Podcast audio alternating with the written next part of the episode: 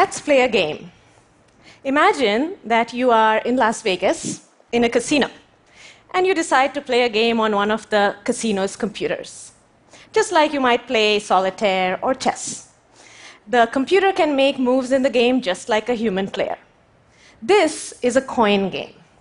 It starts with the coin showing heads, and the computer will play first. It can choose to flip the coin or not, but you don't get to see the outcome. Next, it's your turn. You can also choose to flip the coin or not, and your move will not be revealed to your opponent, the computer. Finally, the computer plays again and can flip the coin or not, and after these three rounds, the coin is revealed. And if it is heads, the computer wins. If it's tails, you win. So it's a pretty simple game, and if everybody plays honestly and the coin is fair, then you have a 50% chance of winning this game. And to confirm that, I asked my students to play this game on our computers. And after many, many tries, their winning rate ended up being 50%, or close to 50%, as expected. Sounds like a boring game, right? But what if you could play this game on a quantum computer? Now, Las Vegas casinos do not have com- quantum computers, as far as I know. But IBM has built a working quantum computer. Here it is. But what is a quantum computer? Well, quantum physics describes the behavior of atoms and fundamental particles, like electrons and photons. So, a quantum computer operates by controlling the behavior of these particles, but in a way that is completely different from our regular computers. So, a quantum computer is not just a more powerful version of our current computers. Just like a light bulb is not a more powerful candle. You cannot build a light bulb by building better and better candles. A light bulb is a different technology based on deeper scientific understanding. Similarly, a quantum computer is a new kind of device based on the science of quantum physics. And just like a light bulb transforms society, quantum computers have the potential to impact so many aspects of our lives, including our security needs, our healthcare, and even the internet. So, companies all around the world are working to build these devices. And to see what the excitement is all about, let's play our game on a quantum computer. So, I can log into IBM's quantum computer from right here, which means I can play the game remotely, and so can you. To make this happen, you may remember getting an email ahead of time from TED asking you whether you would choose to flip the coin or not if you played the game. Well, actually, we asked you to choose between a circle or a square. You didn't know it, but your choice of circle meant flip the coin, and your choice of square was don't flip. We received 372 responses. Thank you. That means we can play 372 games against the quantum computer using your choices. And it's a pretty fast game to play. So I can show you the results right here. Unfortunately, you didn't do very well. The quantum computer won almost every game. It lost a few only because of operational errors in the computer. so, how did it achieve this amazing winning streak? It seems like magic or cheating, but actually it's just quantum physics in action. Here's how it works a regular computer simulates heads or tails of a coin as a bit, a zero or a one, or a current flipping on and off inside your computer chip. A quantum computer is completely different.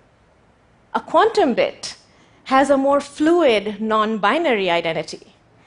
It can exist in a superposition or a combination of 0 and 1 with some probability of being 0 and one, some probability of being 1. In other words, its identity is on a spectrum. For example, it could have a 70% chance of being 0 and a 30% chance of being 1, or 84, or 80 20, or 60 40. The possibilities are endless the key idea here is that we have to give up on precise values of 0 and 1 and allow for some uncertainty. So during the game, the quantum computer creates this fluid combination of heads and tails, zero and one, so that no matter what the player does, flip or no flip, the superposition remains intact. It's kind of like stirring a mixture of two fluids. Whether or not you stir, the fluids remain in a mixture. But in its final move, the quantum computer can unmix the zero and one, perfectly recovering heads so that you lose every time. If you think this is all a bit weird, you are absolutely right. Regular coins do not exist in combinations of heads and tails. We do not experience this fluid quantum reality in our everyday lives. So if you are confused by quantum, don't worry, you're getting it. but even though we don't experience quantum strangeness, we can see its very real uh, effects in action. You've seen the data for yourself. The quantum computer won because it harnessed superposition and uncertainty. And these quantum properties are powerful, not just to win coin games, but also to build future quantum technologies. So let me give you three examples of potential applications that, that could change our lives. First of all, quantum uncertainty could be used to create private keys for encrypting messages sent from one location to another, so that hackers could not secretly copy the key perfectly because of quantum uncertainty. They would have to break the laws of quantum physics to hack the key. So, this kind of unbreakable encryption is already being tested by banks and other institutions worldwide. Today, we use more than 17 billion connected devices globally. Just imagine the impact quantum encryption could have in the future. Secondly, quantum technologies could also transform healthcare and medicine. For example, the design and analysis of molecules for drug development is a challenging problem today. And that's because exactly describing and calculating all of the quantum properties of all the atoms in the molecule is a computationally difficult task, even for our supercomputers. But a quantum computer could do better because it operates using the same quantum properties as the molecule it's trying to simulate.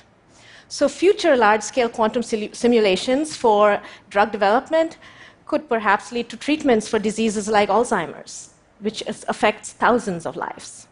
And thirdly, my favorite quantum application is teleportation of information from one location to another without physically transmitting the information. Sounds like sci fi, but it is possible because these fluid identities of the quantum particles can get entangled across space and time in such a way that when you change something about one particle, it can impact the other. And that creates a channel for teleportation.